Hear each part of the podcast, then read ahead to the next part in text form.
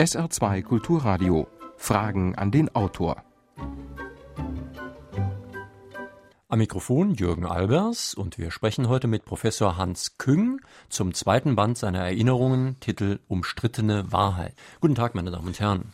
Schon seit seinem ersten Buch von 1957 versuchte der Vatikan, den kritischen Theologen Hans Küng zu disziplinieren. Sein früherer Tübinger Kollege Josef Ratzinger wurde vom Mitstreiter zum Gegenspieler, unter anderem übrigens, weil beide mit Geschichte recht unterschiedlich umgehen. Und Herr Professor Küng, da möchte ich gleich anknüpfen. Sie gehen in Ihrem Buch sehr ausführlich auf die Studentenunruhen Ende der 60er Jahre ein. Diese sogenannten 68er sind ja wieder sehr aktuell in der Diskussion. Diese Zeit war für Sie eine schwere Zeit. Sie hat Sie bestimmt geprägt, aber wohl nicht so traumatisiert wie manche andere. Nein, ich äh, war im Prinzip auf Ratzingers Seite. Wir alle waren vielfach verärgert über diese Go-Ins, diese gewalttätigen Dinge, die Besetzung des Rektorates und so weiter. Aber man musste sich ja auch mit den richtigen Anliegen dieser Bewegung auseinandersetzen. Wir haben Reformen durchführen müssen in der Universität. Fakultätsgeheimnis wurde abgeschafft, die Partizipation der Assistenten, der Studenten in Sitzungen und so weiter.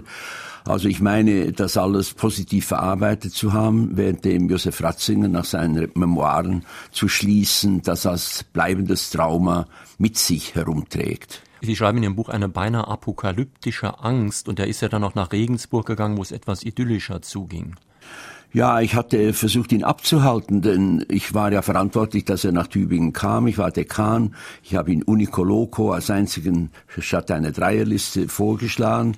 Wir haben drei Jahre gut zusammengearbeitet und er war ja der Beste, den wir haben konnten. Also kurz und gut, ich habe es sehr bedauert, aber er wollte unbedingt weg und war auch nicht bereit, noch ein Semester länger zu machen. Ich habe ja schon gesagt, es ist sehr unterschiedlich, wie Sie beide mit Geschichte umgehen. Sie untersuchen ein bisschen, was war damals los, was waren vielleicht die berechtigten Anliegen, die hinter diesen Unruhen steckten, also zum Beispiel die damalige Selbstzufriedenheit, der Vietnamkrieg, der Schock der Auschwitz-Prozesse und so weiter. Und trotzdem stehen sie ganz klar gegen die damalige Studentenbewegung. Also sie haben eine Position, aber sie sehen sich das Ganze doch als eine historische Sache an, während andere eben doch eher dazu neigen, dogmatisch an sowas ranzugehen. Ja, ich habe immer auch äh, Gewalttaten widerstanden. Ich habe im Hörsaal für mein Mikrofon gekämpft, dass mir das niemand aus der Hand nahm. Und äh, das war natürlich nicht unbedingt äh, das, was Josef Ratzinger äh, ausgezeichnet hat. Er war ja eher ein Timido, ein etwas scheuer Mensch und er hat mir auch noch bei unserem langen vierstündigen Gespräch in Gasse Gandolfo gesagt, er, er sei eben als ein, mein Nachfolger als Dekan dann bei vielen Vorgängen dabei gewesen, im kleinen Senat, im großen Senat, wo es eben äh, solche Go-Ins gab, Unterbrechung der Sitzungen und so weiter. Und das hätte ihn eben doch zutiefst schockiert. Das kann man ja irgendwo auch verstehen, aber es geht ja auch ein bisschen grundsätzlich um die Art, mit Geschichte umzugehen. Und die zeigt sich ja auch in der Theologie. Da sehen Sie doch eher eine historische Herangehensweise, die auch akzeptiert, dass auch göttliche Worte von Menschen in historischen Situationen vermittelt werden und dass es da eine Forschung gibt. Und andere scheinen eher wie ewige Wahrheiten das zu sehen. Ja, Josef Ratzinger ist einfach sehr von den Kirchenvätern geprägt. Sein Hauptlehrer war Augustin, über den er promoviert hat, dann der mittelalterliche Franziskaner Bonaventura. Ich selber habe ja nun auch die klassische katholische Tradition, vor allem auch Thomas von Aquin, gründlich in sieben Jahren Rom mir erarbeitet, aber ich habe auch gemerkt, dass etwas fehlt, wenn ich nicht weiß, wie das ursprünglich war. Ich wollte wissen, wie ist es Jesus von Nazareth wirklich gewesen? Was hat er denn eigentlich gesagt? Was hat er getan? Was ist historisch? Was ist unhistorisch? Und ich habe mich gewaltig reingekniet in die letzten 200 Jahre Exegese, die eben doch ein ziemlich klares Profil dieses Jesus von Nazareth mir gezeigt haben. Und sie haben dadurch eben auch gemerkt, was historisch ist und was nicht und worauf die Kirche in ihrer Tradition sich mit Recht beruft und wo eben etwas dazu gemacht worden ist. Ja, es lässt sich ja nicht äh, übersehen, dass gewaltige Paradigmenwechsel stattgefunden haben. Jesus selber war Jude und seine Jünger auch. Und äh, das Judenchristentum ist aber sehr rasch überrollt worden von dem hellenistischen, neuheidnischen, heidenchristlichen Christentum. Und äh, die Konzilien, auf die sich äh, Josef Ratzinger vor allem stützt, mit vielen anderen Theologen, sind ja nun hellenistische Konzilien. Die sprechen Griechisch, die haben auch die ganzen Glaubensbekenntnisse auf Griechisch gemacht, brauchen Kategorien, die heute ein Mensch nicht mehr versteht und die natürlich ein Judenchrist auch nicht verstanden hätte. Meine Damen und Herren, wir sprechen heute in Fragen an den Autor auf SR2 Kulturradio mit Professor Hans Küng zu seinem Buch Umstrittene Wahrheit. Sie können wie immer hier anrufen und Fragen an den Autor stellen unter der Nummer Saarbrücken, also 0681 65 100. Falls Sie nicht durchkommen, können Sie mir eine E-Mail in die Sendung schicken, Fragen an den Autor mit Bindestrichen zwischen den Wörtern at sr-online.de. Und es ist kaum zu glauben, aber es liegen schon vier E-Mails und fünf Anrufe vor. Hören wir gleich den ersten. Meine Frage an den Autor lautet, für viele hängt ja die Gotteserfahrung heute zusammen mit Gefühlen oder der Sehnsucht nach innerer Harmonie. Aber welche Vernunftgründe sprechen für die Existenz Gottes und wie beurteilt der Autor den heute neumodischen Gottesbeweis des Intelligent Design? Ja, da stellen Sie natürlich sehr viele Fragen auf einmal. Äh, zuerst einmal äh, haben Sie völlig recht. Gottes Erfahrung ist mehr als Vernunft, das ist ganz klar. Gefühle spielen eine große Rolle und zwar können sowohl positive wie negative Gefühle eine Rolle spielen. Ich lege sehr großen Wert darauf, dass Gottesglaube letztlich ein Vertrauen ist, allerdings, wie Sie unterstreichen, mit guten Gründen. Es ist nicht ein rationalistischer Beweis, wie er in der Mathematik, in der Physik möglich ist. Es ist aber sehr wohl ein Aufzeigen von Fragen, die wir ohne eine letzte Wirklichkeit, ohne Gott nicht beantworten können.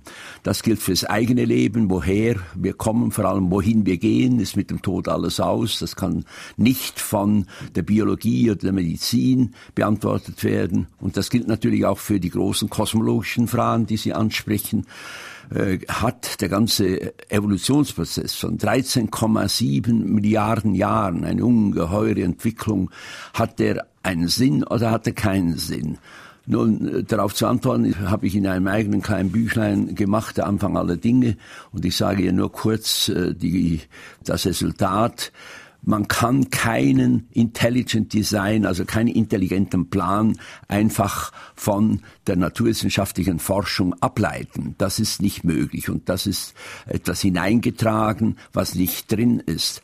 Aber natürlich der ganze Prozess und all die Ergebnisse der Naturwissenschaft äh, werfen Fragen auf, die meines Erachtens nur die Religion letztlich beantworten kann. Also nur kurz angedeutet, warum überhaupt etwas ist und nicht nichts. Die Grundfrage der Philosophie nach Leibniz kann nicht ein Physiker beantworten und auch die Frage, warum von Anfang an kosmische Naturkonstanten wie etwa die Lichtgeschwindigkeit da waren, das alles kann die Physik nicht beantworten. Also der Big Bang ist das große Rätsel und sowohl der Anfang wie das Ende von, des Kosmos, die äh, liegen außerhalb von Raum und Zeit und Immanuel Kant hat recht, was außerhalb des Horizonts von Raum und Zeit ist, ist nicht eine Angelegenheit der reinen Vernunft. Hören wir noch einen Anruf, bitte welche positiven und welche negativen Aspekte am Pontifikat Benedikts erscheinen dem Autor besonders bemerkenswert?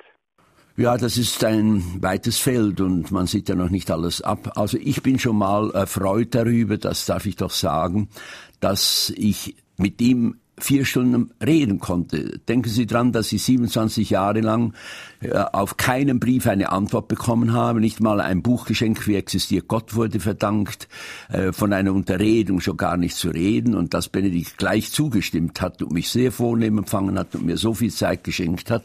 Das ist immerhin etwas gewesen, was äh, nun die Beziehungen auf eine andere Basis stellt.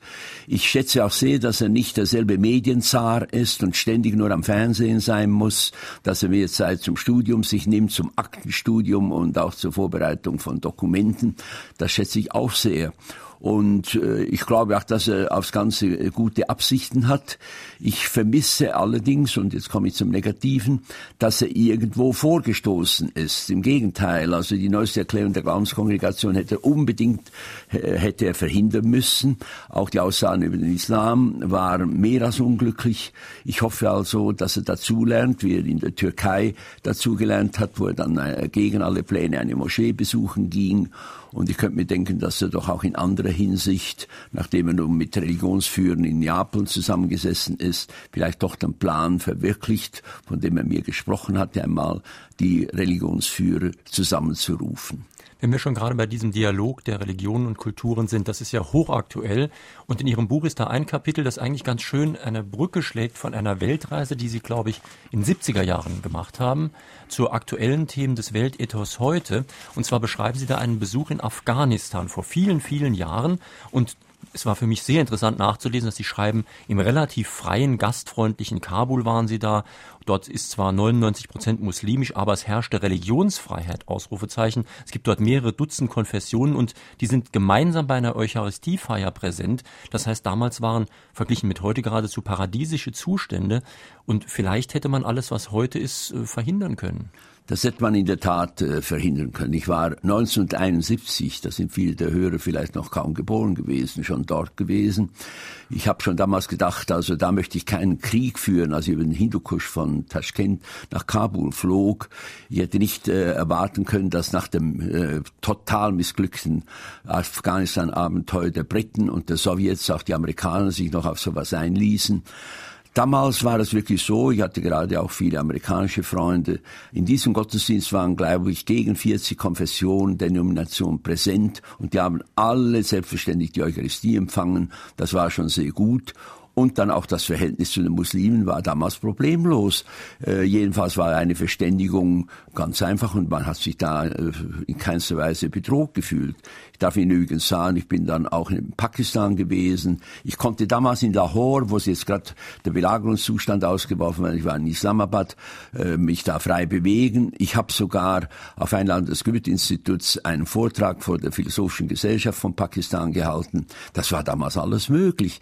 Und nur die Politik hat das Ganze verdorben. Die Angriffe auf muslimische Länder, Afghanistan, Irak, äh, Libanon und Palästina, das alles wird von den Muslimen, von Marokko bis Indonesien, als eine Invasion des Westens angesehen. Und die wundern sich nur darüber, wie man den Islam, wie es auch der Papst getan hat, als eine gewaltsame Religion ansehen kann, wenn das Christentum bzw. sogenannte christliche Staaten derartig gewaltsam auftreten und solche Katastrophen verursachen, wie das insbesondere natürlich der Irakkrieg ist. Weil Sie gerade über den Islam auch schon gesprochen haben. Ein Hörer aus Illingen stellt eine Frage, die ich sehr interessant finde. Er hat in einem weltweit ausstrahlenden Fernsehsender einer friedlichen, wohlbemerkt islamischen Reformbewegung, den Namen kann ich nicht aussprechen, da hat er eine Sendung gehört, da durfte ein deutscher Zinskritiker 25 Minuten lang zu diesem Thema, also der Kritik des Zinses, sprechen. Bei einem deutschen Sender hatte er dazu nicht einmal die Spur einer Chance. Jetzt fragt der Hörer, hat diese zinskritische Haltung des Islam vielleicht einen Anteil an den Anfeindungen durch den kapitalistisch geprägten Westen? Was meinen Sie? Ja, ich glaube nicht, dass das äh, äh, ein wesentlicher Grund ist. Äh, aber es ist natürlich interessant, äh, erstens, dass der Islam versucht, ein anderes Finanzsystem zu errichten. Es gibt also die islamischen Banken, die versuchen, den Zins zu umgehen, muss man schon sagen. Sie müssen natürlich auch irgendwie schauen, wie sie zum Geld kommen, beziehungsweise müssen den Geldanbietern äh, ja auch etwas zukommen lassen. Aber immerhin, sie versuchen das. Ob das erfolgreich ist auf die Dauer, das kann ich nicht beurteilen. Interessant ist nur, dass äh, dieser Betreffende an einem islamischen Sender äh, reden durfte. Also ich bin gerade auf dem Weg äh, nach Ägypten und nach äh, Syrien. Ich werde ja sehen, was dort alles möglich ist. Ich habe auch festgestellt, etwa in Oman, wo man auf derselben arabischen Halbinsel wie eben Saudi-Arabien, man am Fernsehen eine Diskussion führen darf. Ich konnte da eine halbe Stunde schon verschiedentlich da reden. Also es ist der Islam keine einheitliche Größe und es gibt auch da mehr autoritäre und mehr liberale Regime. Hören wir noch eine telefonische Frage an den Autor.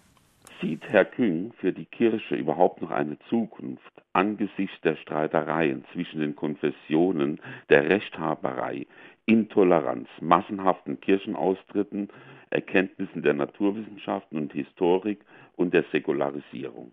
Ja, da haben Sie jetzt viele Fragen äh, angesprochen, da müssen Sie jetzt zu jedem Punkt antworten. Es ist keine Frage, dass die Kirchen, ich rede absichtlich im Plural, in einer schweren Krise sind. Das zeigt ja zurzeit gerade heute die äh, evangelische Kirche in Deutschland und äh, da will man ja das Profil schärfen. Ich bedauere sehr, dass man nur das protestantische Profil schärfen will. Wenn man diese Probleme, die Sie angesprochen haben, äh, positiv angehen will, dann müssen wir das gemeinsam tun. Dann müssen wir das ökumenische, das christliche Profil schärfen und nicht einerseits einen Schmusekurs betreiben gegenüber Rom, wie das gerade auch von den evangelischen Bischöfen getan wurde, die sich nicht genügend mit dem Papst fotografieren lassen konnten und nie wagten, Staaten ihre Proteste anzumelden und dann auf der anderen Seite wieder äh, versuchen, also doch protestantisches Profil anderswo zu entwickeln. Also ich würde meinen, die Kirchen können diese Krise durchstehen, wenn sie sie konstruktiv bewältigen. Man kann, wie ich das etwa äh, im schon genannten Buch Der Anfang aller Dinge gezeigt habe, heute mit den Naturwissenschaftlern sehr gut über diese Fragen reden. Ich habe ungezählte Zuschriften bekommen dazu und ich habe ja auch jetzt in dem, in dem Buch, äh, also das hier zur Debatte steht, umstrittene Wahrheit gezeigt, wie zwischen Katholiken und Evangelischen eine Kircheneinigung möglich wäre. Allerdings müsste da Rom mitmachen in der Anerkennung der kirchlichen Ämter, der Abendmahlsfeiern. Aber kurz und gut, äh, wir können nur vorankommen, wenn wir nach vorne schauen und nach vorne gehen, nicht wenn wir nach rückwärts blicken. Sie sagten schon Profil schärfen, aber es gibt ja verschiedene Möglichkeiten, dieses Profil zu schärfen. Ich meine, in den USA gibt es diese sehr reaktionären Evangelikalen und in Ihrem Buch taucht mehrfach Opus Dei auf. Sie schreiben zum Beispiel oder Sie deuten zumindest an, dass die früher liberale FAZ, also die Frankfurter Allgemeine, später von Opus Dei infiltriert wurde. Und Sie schreiben auch, dass bei Karol Wojtyla von Anfang an das mächtige Opus Dei sehr stark mitgewirkt hat. Das ist ja auch eine katholische jetzt Geheimorganisation, sehr rückwärtsgewandt, die aber großen Einfluss hat. Ja, ich habe absichtlich wie immer Ross genannt und äh, es ist ganz klar, dass das Opus Dei einen gewaltigen Einfluss hinter den Kulissen hat, sicher auch mitgemischt hat bei der Papstwahl durch Sympathisanten. Äh, es ist ja doch erstaunlich gewesen, wie überhaupt da das Kardinalskollegium derartig uniform aufgetreten ist. Das ist natürlich nicht einfach eine Folge des Opus Dei, äh, sondern eine Folge der römischen Personalpolitik, dass nur noch unkritische Leute zum Bischofsamt und erst recht zum Kardinalat zulässt. Aber die Finanzoperationen und äh, politischen Operationen des Opus Dei sind eben äh, geheim und die kann man nicht durchschauen. Aber die Heiligschwächung allein schon, die verschiedene Regeln verletzt in Rom des Gründers des Opus Dei, hat er gezeigt, dass äh, hier eine Organisation ausgezeichnet werden soll, die meines Erachtens äh, das nicht verdient und die gefährlich ist, wenn sie irgendwo Einfluss nimmt, wie zum Beispiel auch in Köln. Es ist ganz interessant, dass Sie sowas sagen. Wenn man Sie jetzt so reden hört, könnte man meinen, Sie sind so ein wie soll ich sagen, er ist jedenfalls ein Rebell, ein linksliberaler Kritiker. Wenn man das Buch mal genauer liest, stellt man fest, Sie sind eigentlich doch eher ein recht konservativer Mensch. Sie schreiben in Ihrem Buch so schön, meine Schweizer Heimat ist zugleich konservativ und demokratisch. Ich habe gefragt, mich gefragt, ob diese Beschreibung nicht auch auf Sie recht gut zutrifft, denn in eine irgendwie geartet linke Ecke kann man sie beim besten Willen nicht schieben. Nein, ich, äh, ich habe mich auch immer in der Mitte verstanden und ich übe meine Kritik aus dem Zentrum der Kirche aus. Ich bin mehr im Zentrum der Kirchengemeinschaft als mancher Bischof, der, sich als Randfigur aufführt. Insofern äh, bin ich, wenn Sie wollen, wertkonservativ. Ich will das Wesentliche des Christentums erhalten.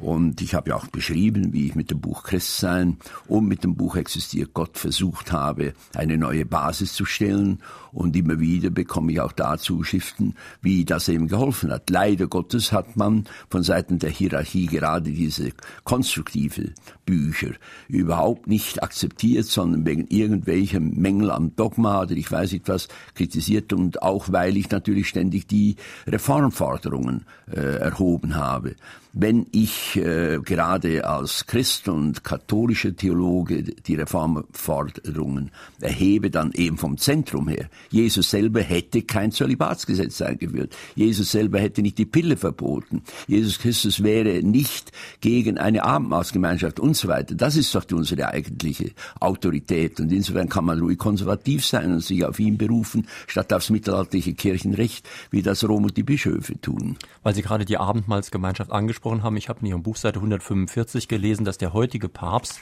auch schon mal mit Protestanten zusammen die Eucharistie gefeiert hat. Ich glaube bei Ihnen in Tübingen. Ja, ja, in Tübingen war noch alles besser, nicht wahr? Wäre er hier geblieben, hätte sich vermutlich ähnlich entwickelt wie ich.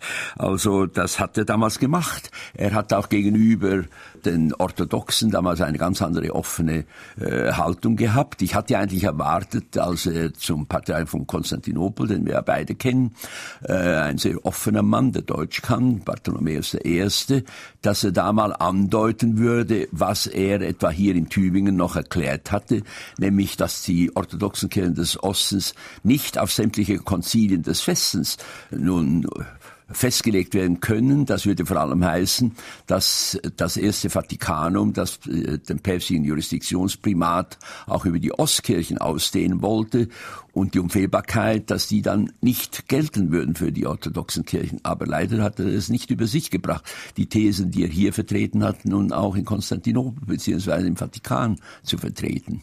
Noch eine Frage an den Autor.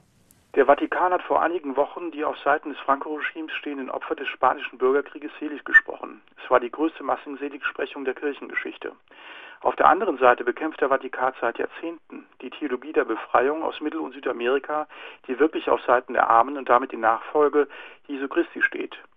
Hängt die einseitige Parteinahme des Vatikans für den Faschismus mit den Verstrickungen des jungen Ratzingers und heutigen Papstes im Dritten Reich zusammen? Wie ist diese Pervertierung des katholischen Glaubens zu erklären? Ja, ich möchte nicht die ganze Sache psychologisieren. Denken Sie dran, also Ratzinger hat ungefähr dasselbe Alter wie ich und er war ja noch eingezogen worden, aber ihn jetzt da also auch wenn er in der Hitlerjugend war, des Nationalsozialismus anzuklagen, das wäre, glaube ich, unrichtig und vor allem sicher nicht äh, angemessen bezüglich seiner späteren Haltung. Wo ich Ihnen durchaus zustimmen würde, ist diese Massenseligsprechung von, äh, von spanischen Priestern, gerade in der jetzigen Zeit, ist äh, völlig deplatziert. Erstens ist das gar nicht überprüft, inwiefern das wirklich alles Selige sind und einfach die Unterstützung des Franco-Regimes hat ja damals auch sehr viele negative Konsequenzen gehabt. Es sind faktisch Morde auf beiden Seiten vorgekommen. Und man kann nicht nur die einen Opfer äh, selig sprechen und die anderen verschweigen. Äh, gleichzeitig hat das spanische Parlament besch äh, beschlossen, dass jetzt auch die Massengräber mal untersucht werden müssen. Es ist gar keine Frage, dass die Franco-Truppen äh, genauso Gräuel begangen haben wie eben die damaligen Republikaner. Und man sollte das einfach sachlich aufarbeiten. Und da hilft eine Heiligsprechung oder Seligschwächung gar nichts, im Gegenteil.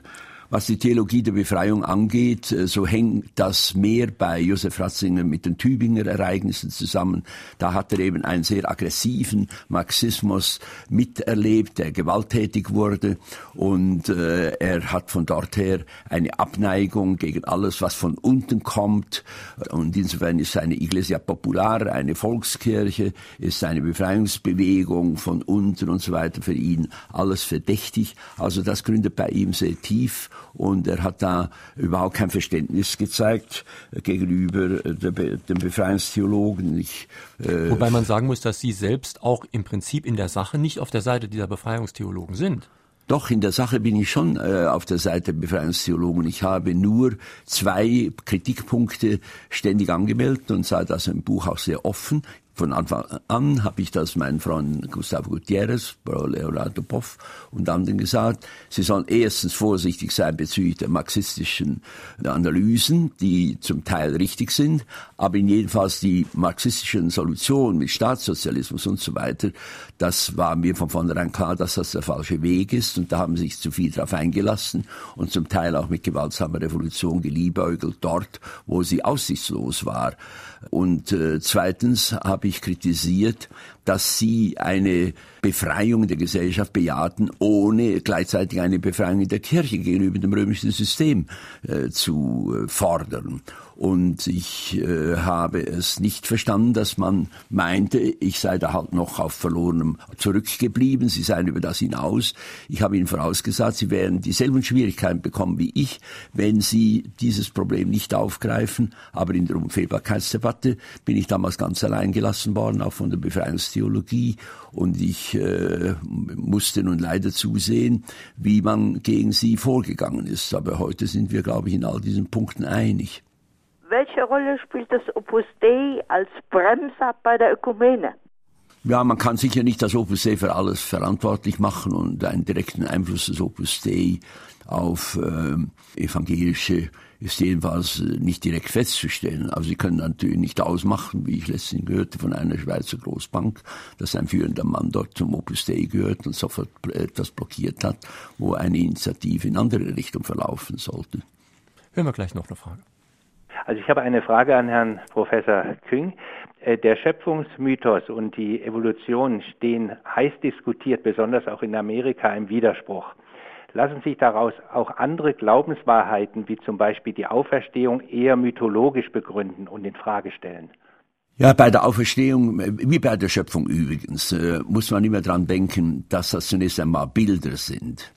Das sind äh, Umschreibungen und Auferstehen äh, ist ja heute doch äh, klar so zu verstehen, dass es einfach die Frage beantwortet, sterben wir in ein Nichts hinein, hört mit dem Tod alles auf, oder sterben wir in eine letzte Wirklichkeit, dem die Wirklichkeit Gottes hinein? Werden wir da aufgenommen und in diesem Sinn auferweckt zu ewigem Leben? Das ist die Frage. Und die kann die Naturwissenschaft nicht beantworten. Wir sollten nicht falsche Streitereien weiterführen. Es geht nicht um die Knochen, die im Grab vermodern, sondern es geht um die Person, die weiterlebt. Und ich habe es immer verglichen mit dem Kokon einer Raupe, die da zurückgelassen wird, und ein Schmetterling, der sich frei bewegen kann in bunten Farben, unabhängig sozusagen von der Kriecherei am Boden wie vorher die Raupe, die ist das Symbol dafür, dass mit dem ewigen Leben eine völlig andere Dimension erreicht wird, als wir sie hier in dieser raumzeitlichen Welt haben.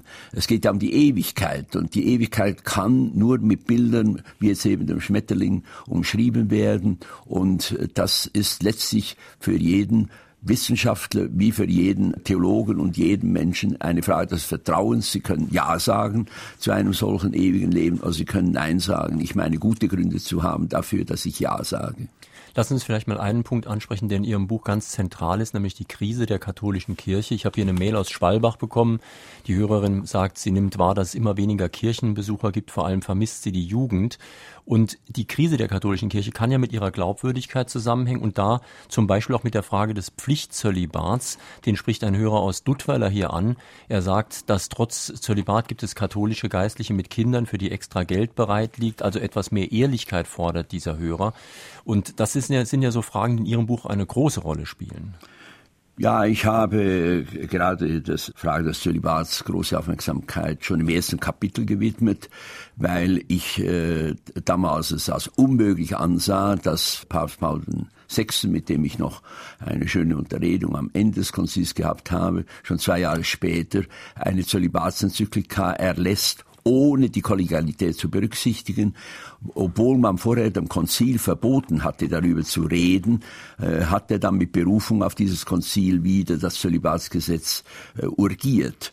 Und bei Johannes Paul II. war es ja auch dasselbe.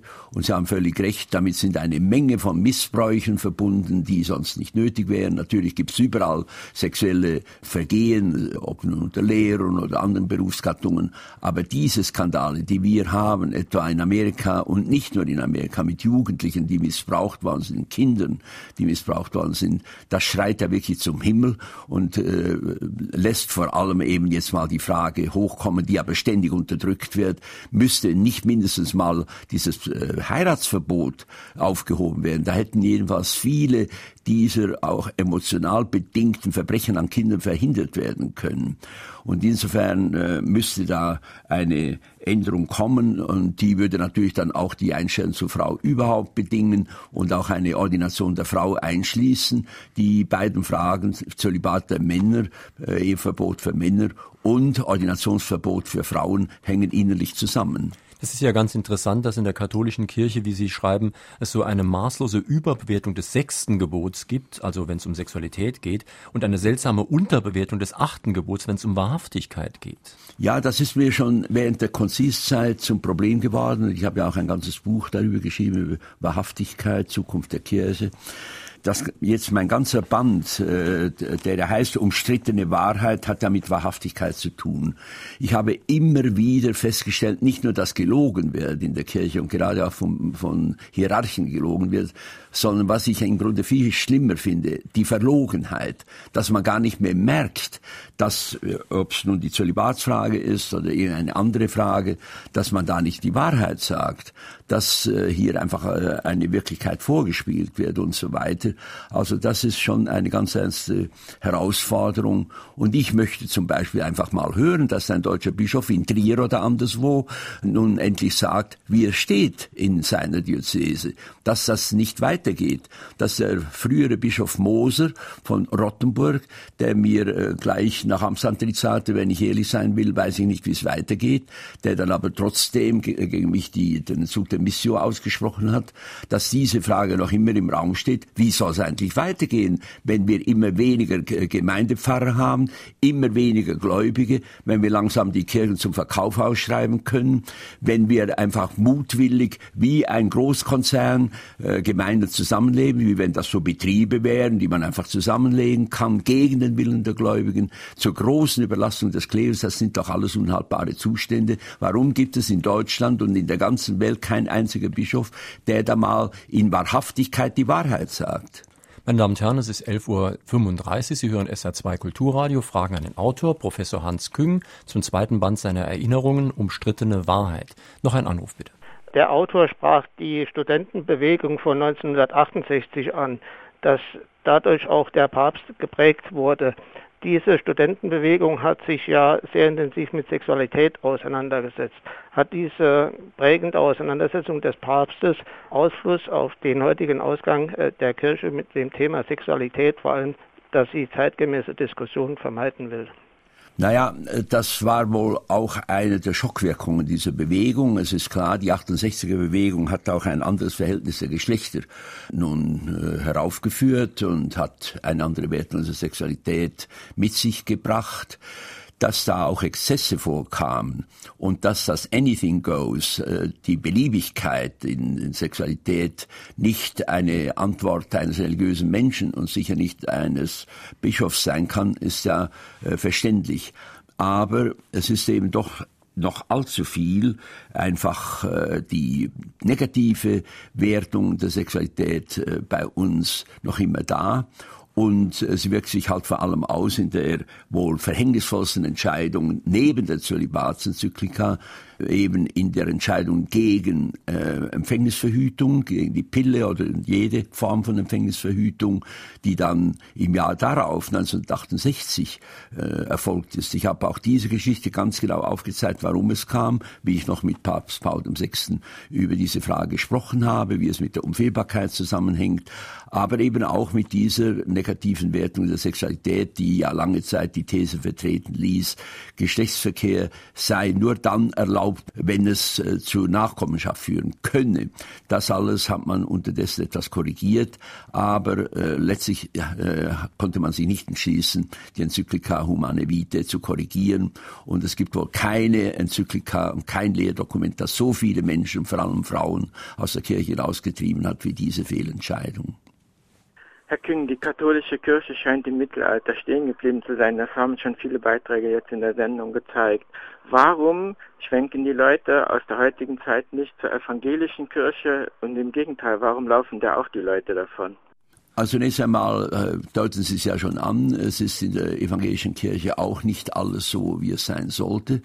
Die katholische Kirche ist in der Tat äh, in all diesen Fragen, die Sie jetzt angesprochen haben, im Mittelalter stehen geblieben. Das Kirchenrecht ist wesentlich ein Produkt des 11. Jahrhunderts. Seither haben wir diesen päpstlichen Absolutismus und Zentralismus, haben wir einen forcierten Klerikalismus und haben wir das Zölibatsgesetz, das ist alles 11. Jahrhundert. Die reformatorischen Kirchen sind zum Teil aber auch in der Reformation stecken geblieben. Man hat, glaube ich, hier manchmal auch einseitige Positionen eingenommen, zum Beispiel etwa in der Liturgie, wo die Liturgie also intellektualistisch geworden ist, nur Wortgottesdienst, da ist manchmal eine lebendige katholische Eucharistiefeier sehr viel interessanter und äh, fürs Auge muss ja auch etwas da sein. Kurz und gut, äh, da wäre einiges aufzuholen, aber der entscheidende Grund wohl oder Unterschied ist der, wir haben in der katholischen oder römisch-katholischen, wenn ich es mal so betonen darf, Kirche diesen äh, petrifizierten, äh, versteinerten Apparat und zu viel Einheits Gedusel und natürlich auch Inquisition. Auf der anderen Seite, bei den evangelischen Kirchen gibt es oft eine solche Beliebigkeit, dass viele evangelische Christen den Eindruck haben, da macht jeder Pfarrer, was er will und die Gemeinden spalten sich und es gibt zu viel Spaltungen und immer wieder neue Gruppen. Und insofern ist eben auch die evangelische Kirche nicht so attraktiv und sie ist auch vielfach in der Reformation stehen geblieben. Es ist manchmal die Liturgie, wie ich es etwa in Wittenberg erlebt habe, als ich sogar mit dem frühen Außenminister Genscher dort in einem Gottesdienst war, mit Staatsmännern. Äh, ich war erstaunt, wie konservativ diese Liturgie durchgeführt wurde, ohne Rücksicht auf die Besucher und ohne Ansprechen dieser Besucher. Also das ist eben auch etwas, was der Reform bedarf. Man darf ja auch nicht vergessen, dass solche in den USA einige der schlimmsten Sekten eher protestantisch sind. Ja, die ganzen Hilfstruppen von Bush Junior, die äh, da begeistert zum Irakkrieg geschrien haben, sind ja leider Gottes protestantische Fundamentalisten, die ja auch eine Schwäche des Protestantismus zeigen. Wenn man dann die Bibel allzu wörtlich nimmt und sie womöglich noch missversteht, dann kommt man auf solche wahnwitzigen Theorien, wie die ja zum Teil haben. Wenn der Staat Israel aufgerichtet wird und siegt, dann ist die Zeit gekommen, wo sich alle Juden bekehren und äh, dann wird der Herr wiederkommen. F äh, viele Juden äh, nehmen das und Israelis nehmen das gelassen hin mit einem suffisanten Lächeln. Äh, sie sagen, solange sie für eine äh, für die Israel-Lobby in Amerika tätig sind, ist das ja alles gut. Ob dann der Herr wiederkommt, das wird man ja sehen. Interessant, weil Sie gerade den Irakkrieg ansprechen. Sie schreiben in Ihrem Buch, dass Sie sowohl mit Helmut Kohl sehr viele, sehr positive Kontakte hatten, als auch mit dem Kanzler Helmut Schmidt. Und über den schreiben Sie was sehr Lustiges im Zusammenhang mit dem deutschen Terrorismus damals in den 70er Jahren. Sie schreiben, Kanzler Schmidt ruft nicht einen Krieg gegen das Terrornetzwerk aus, er bietet keine Truppen auf und löst keine Sicherheitshysterie aus. Letzteres bin ich mir nicht so ganz sicher, aber das erste beiden Punkte bestimmt.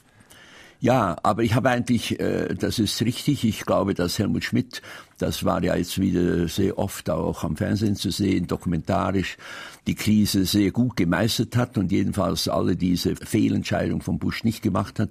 Aber mein Ideal war eigentlich den Mann, den ich äh, schon 1963 im Weißen Haus als Präsident getroffen habe.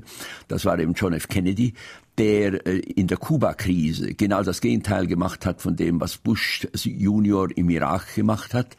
Das war eine, nicht eine erlogene Bedrohung damals durch die Raketen auf Kuba, das war eine wahre Bedrohung. Und obwohl sie echt war und äußerst gefährlich in der Nähe im Hinterhof der Vereinten Staaten, hat Kennedy gegen die Generäle entschieden, es wird keine Invasion gemacht. Wir reagieren stark äh, in, durch eine Seeblockade. Die Raketen müssen abgezogen werden. Aber er hat Khrushchev das Gesicht wahren lassen. Und auf diese Weise ist damals eine, äh, die Krise gelöst worden und ist zugleich eine Periode der Entspannung eingeleitet worden. Das ist das genaue Gegenteil. Und ich glaube, meine Bewunderung ist da wirklich bei den Politikern, die das hinkriegen. Das fehlt aber heute. Und ich würde mir oft wünschen, dass auch in Berlin äh, heute entschiedener für den Frieden gewirkt wird. Nicht nur nach beiden Seiten immer so geredet, ohne dass man Klarstellung nimmt. In vielen Punkten in Ihrem Buch kann man Kritik herauslesen, wie sie schon Martin Luther geäußert hat. Sind Sie der Martin Luther des 20. Jahrhunderts? Also wissen Sie, Sie würden mich nicht allzu hoch hineinstellen da in Ihren heiligen Himmel, nicht wahr? Aber ein Kardinal hat ja mal gesagt, Sie würden den Protestanten viel näher stehen als den Katholiken. Den Vorwurf hat man Ihnen ja gerade von katholischer Seite oft gemacht. Naja, also ist ja auch gar nicht schlimm. Es kommt ja darauf an, äh, wer, wer dann im Einzelpunkt recht hat. Ich habe mich nie darum gekümmert, wem ich da näher stehe.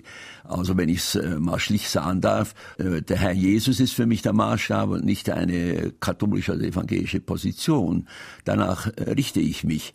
Und insofern habe ich natürlich ein tiefes Verständnis für die Anliegen von Martin Luther. Ich glaube auch, dass er im Prinzip Recht hatte mit seinen Anliegen. Ich habe ja mein erstes Buch über die Rechtfertigung des Sünders geschrieben, das mir den Lehrstuhl in Tübingen verschafft hat. Und äh, da sind die Anliegen der Reformation, Rechtfertigung durch den Glauben, sind da sehr ernst genommen. Was ich aber nicht nachahmenswert fand, war doch der oft sehr impulsive Stil von Martin Luther. Ich liebe zwar auch ein gutes Deutsch, aber er hat natürlich äh, oft äh, beigetragen, die Kämpfe hochzuschaukeln. Und ich glaube, man hätte sich auch anders einstellen können. Aber ich will die Schuld an der Reformation nicht auf Luther abschieben. Die römische Kurie war sicher die Hauptverantwortliche, warum es zur Spaltung kam. Noch eine Frage an den Autor. Versucht Papst Benedikt durch die Wiedereinführung der Tridentinischen Messe die Anhänger der Pius-Bruderschaft wieder für sein Rom zu gewinnen? Ja, das ist sicher seine Absicht, wobei diese Pius-Bruderschaft ja eine kleine Gruppe ist. Äh, wenn Sie übrigens mein Buch lesen, so haben Sie einen ganzen Abschnitt über Bischof Lefebvre und diese äh, Priestergenossenschaft. Wo Sie sich übrigens auch dagegen wehren, ihn zu verteufeln oder ja, ihn genau. ins Abseits zu schieben. Ja, ich habe auch, äh, ich habe auch gegen für diese konservativen, ultrakonservativen Stellung genommen, weil sie zum Teil falsch behandelt wurden. Wenn der Papst mich übrigens damals gefragt hätte, damals, nicht heute, was man machen soll, hätte ich gesagt, ach, lassen Sie die noch die lateinische Messe äh, machen, das schadet doch niemand, das sind kleine Gruppen. Aber das hat man damals halt allgemein durchgeführt und hat äh, denen auf diese Weise ein Programm gegeben, das sie sonst gar nicht gehabt hätten.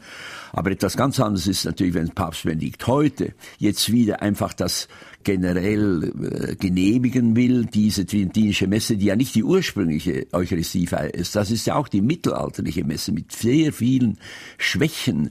Und das hätte natürlich zur Folge, dass die Gemeinden gespalten werden, vor allem wenn die Pfarrer gezwungen werden können, diese Messe zu machen. Aber nun haben ja auch vernünftige deutsche Bischöfe in dem Fall schon so reagiert, dass sie so viele Bedingungen stellen, dass das nicht so einfach ist. Es müssen also Leute sein, die das Latein verstehen. Es müssen äh, genügend Leute sein. Man kann auch keinen Pfarrer zwingen, wenn er es nicht machen will. So macht es halt nicht. Da müssen sie selber einen finden. Also ich glaube, die Suppe wird in Deutschland nicht so heiß gegessen, wie sie in Rom gekocht wurde.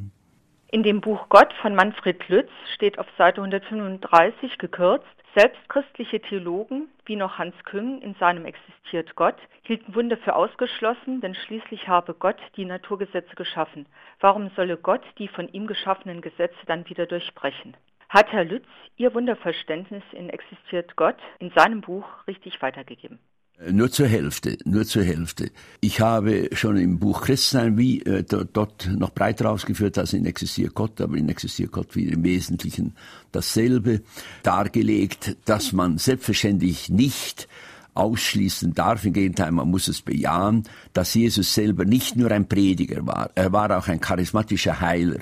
Er hat auf die Leute nicht nur attraktiv gewirkt, er hat auch in seinen Begegnungen Heilungen erreichen können, die durchaus äh, verständlich sind und die ja allerdings nun auch erklärt werden sollen. Das Problem, das jetzt auch von den Lütz angesprochen wird, sind die eigentlichen Naturwunder, wo es äh, vielleicht äh, nur ganz wenig im Neuen Testament geht. Also ob Jesus wirklich äh, über das Wasser gewandelt ist zum Beispiel, das sind natürlich Fragen, die ich negativ beurteile, beziehungsweise ich sage, das muss symbolisch verstanden werden. Das sind legendarische Ausweitungen, die man nicht annehmen kann und einfach Wunder zu behaupten, die die Naturgesetze außer Kraft setzen, das bringt uns in völlig unnötige Konflikte mit sämtlichen Ergebnissen der Naturwissenschaft und die sind unnötig. Ich finde es sehr viel tiefer verstanden. Ich wohne ja an einem See in der Schweiz äh, und habe mir da immer Gedanken gemacht. Sehr viel tiefer verstanden, wenn ich weiß, dass ich in meinem Leben wie Petrus da ständig über das Wasser gehen muss und in Stürmen wahrhaftig genügend Stürme erlebt habe und weiß, was es heißt, also da sozusagen über den See zu wandeln im Sturm und dass es aber auf das eine ankommt, dass man auf Jesus den Herrn schaut und dass ich nicht untergehen werde, solange ich ihn vor Augen habe. Das ist doch das Entscheidende, diese Parabel. Nicht das, ob er wirklich tatsächlich über das Wasser gegangen ist. Meine Damen und Herren, drei, die heute Morgen hier angerufen haben und eine Frage an Professor Hans Küng gestellt haben zur umstrittenen Wahrheit, bekommen dieses Buch vom Piper Verlag demnächst zugeschickt. Und zwar kostet das im Laden 24,90 Euro. Heute sind das Christoph Kolditz aus Regenstauf, Anita Hanske aus Marpingen und Helena Franz aus Ommersheim. Noch eine Frage bitte. Professor Küng, haben Sie oder können wir die Hoffnung haben, dass die katholische Kirche jetzt unter Josef Ratzinger ihre starre Haltung aufgibt, besonders bezüglich der evangelischen Kirche? Es gäbe noch andere Punkte. Ja, es sieht nicht sehr gut aus, muss ich ehrlich sagen. Es sieht nicht sehr gut aus. Ich ähm, habe allerdings die Hoffnung nicht aufgegeben. Es müsste natürlich auch äh, von evangelischer Seite nicht nur einseitig das protestantische Profil gefördert werden, sondern es müsste auch ganz klar an den Papst die Desiderate ausgesprochen werden. Wir haben nun so viele Gutachten. Wir haben das Memorandum der Ökumenischen Universitätsinstitute bezüglich der Anerkennung der protestantischen Kirchenämter. Das hat man aber von äh, Seiten der evangelischen Kirchenleitungen nie urgiert. Man war froh, wenn man eben äh, nett aufgenommen wurde vom Papst und man hat nicht versucht, das ins Spiel zu bringen. Und jetzt war man schockiert, als plötzlich die Glaubenskongregation wieder erklärte, das seien alles ungültige Ordinationen und ungültige Abendmahlsfeiern. Ja, da hätte man eben drüber reden sollen. Ich habe das schon immer wieder gefordert, aber ich bin wenig unterstützt worden von den evangelischen Kirchenführern. Es ist ja ganz interessant, wenn man Ihr Buch liest, Ihr Hauptgegner war ja immer die Inquisition, also gerade die Glaubenskongregation, die Sie gerade auch angesprochen haben. Und mit dieser Inquisition hatten Sie ja ständig zu tun. Und Sie machen manchmal auch Vergleiche zu Zuständen in Ostblockstaaten oder in anderen autoritären Staaten. Es scheint ja wirklich so zu sein, dass in solchen großen Organisationen, die wenig demokratische Elemente haben, dass da irgendwie der Einzelne unterdrückt wird und er auch keine Chance bekommt, sich auf vernünftige Weise zu verteidigen. Ja, ich habe diese Vergleiche mit dem Sowjetsystem sicher nicht mutwillig gemacht. Äh, ich habe es übrigens äh, verglichen mehr mit Dubček, der nach Prag musste und natürlich keine Chance hatte, vor dem Politbüro auch nur ein Funken von Wahrheit zugestanden zu bekommen. Deswegen habe ich auch immer gesagt, ich gehe nicht in die römische Inquisitionsbehörde, in der Palazzo del Sant'Uffizio, wenn ich überhaupt keine Garantien habe. Wenn mir da nur äh, unter Umständen ein Stück Papier hingehalten wird, schließlich und endlich, und gesagt wird, so, jetzt unterschreiben Sie das bitte, sonst verurteilen wir Sie sofort. In diese Zwangslage wollte ich mich nicht setzen. Und man wird doch wohl auch in der katholischen Kirche endlich Akteneinsicht verlangen dürfen. Man wird äh, eine Appellationsinstanz erwarten dürfen. Man wird Anwälte und so weiter beiziehen dürfen, wenn es so ernst wird. Der Vatikan ist ja sonst wahnsinnig daran interessiert, überall immer mitzumischen und hat also viele internationale Erklärungen äh, unterschrieben. Warum äh, hat der Vatikan die Erklärung des Europarates für die Menschenrechte nicht unterschrieben? Ja, weil er sie nicht unterschreiben kann, weil er nämlich sehr viele, so hat man mir in Straßburg gesagt, sehr viele äh, Bestimmungen des Kirchenrechts ändern müsste. Und das will man nicht tun.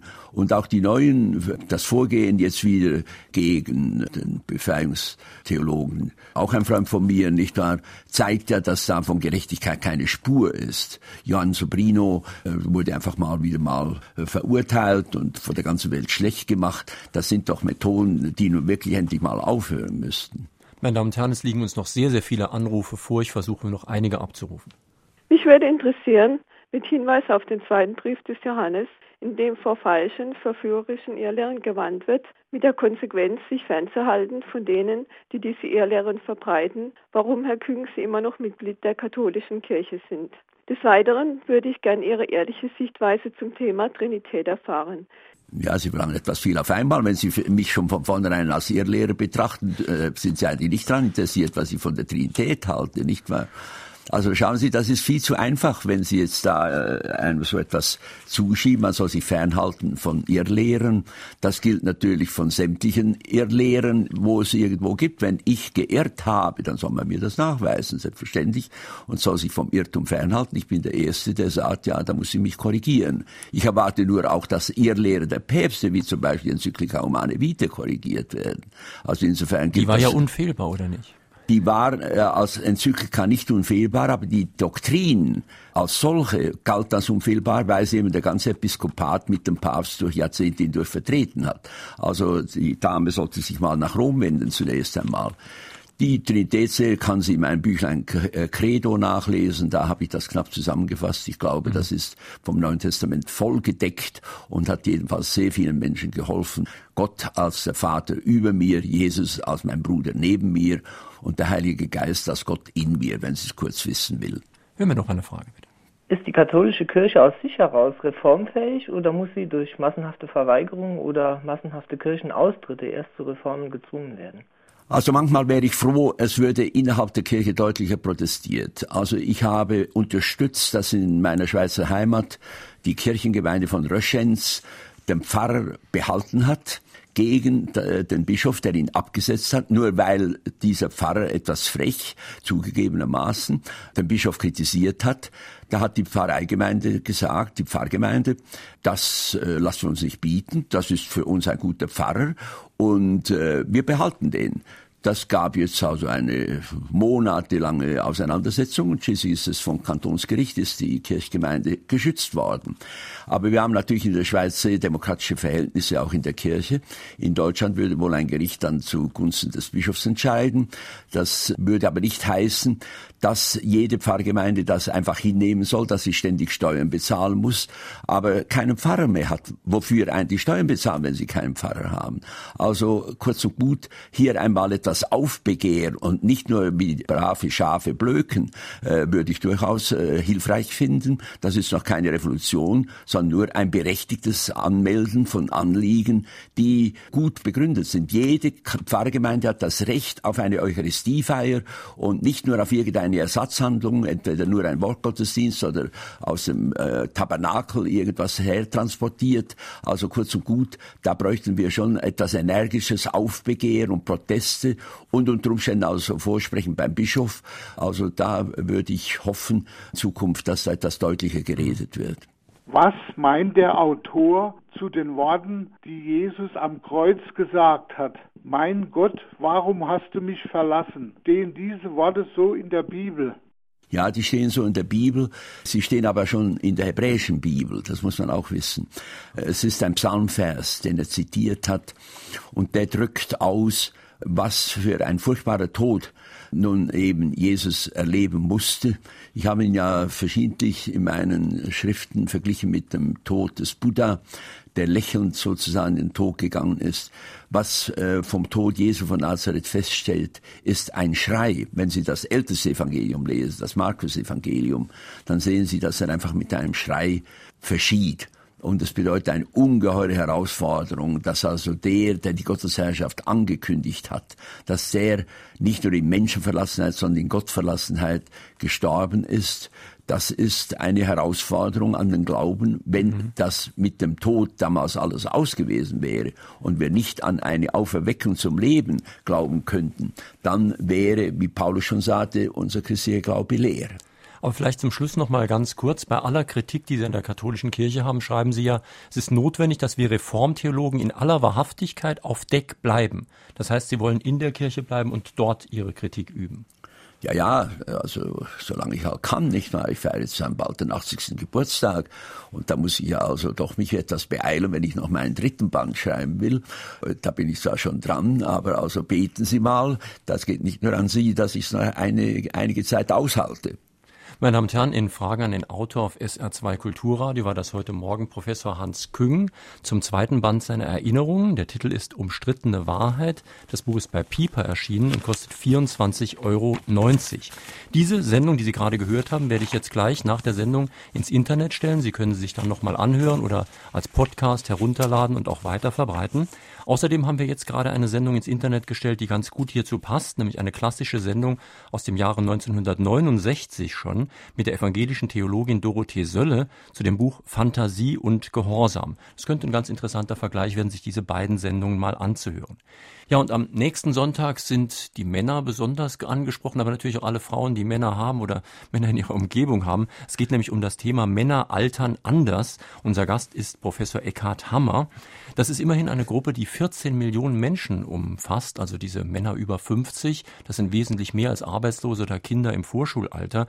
Und es geht um die Fragen, warum die Quote der Selbsttötungen so hoch ist. Wie findet der Mann sich in einer weiblichen Altersgesellschaft noch zurecht? Werden sich Frauen und Männer im Alter immer ähnlicher? Nähern sich die Rollen an. Das am kommenden Sonntag. Ich hoffe, Sie schalten auch dann wieder ein. Schönen Sonntag wünscht Ihnen noch Jürgen Albers.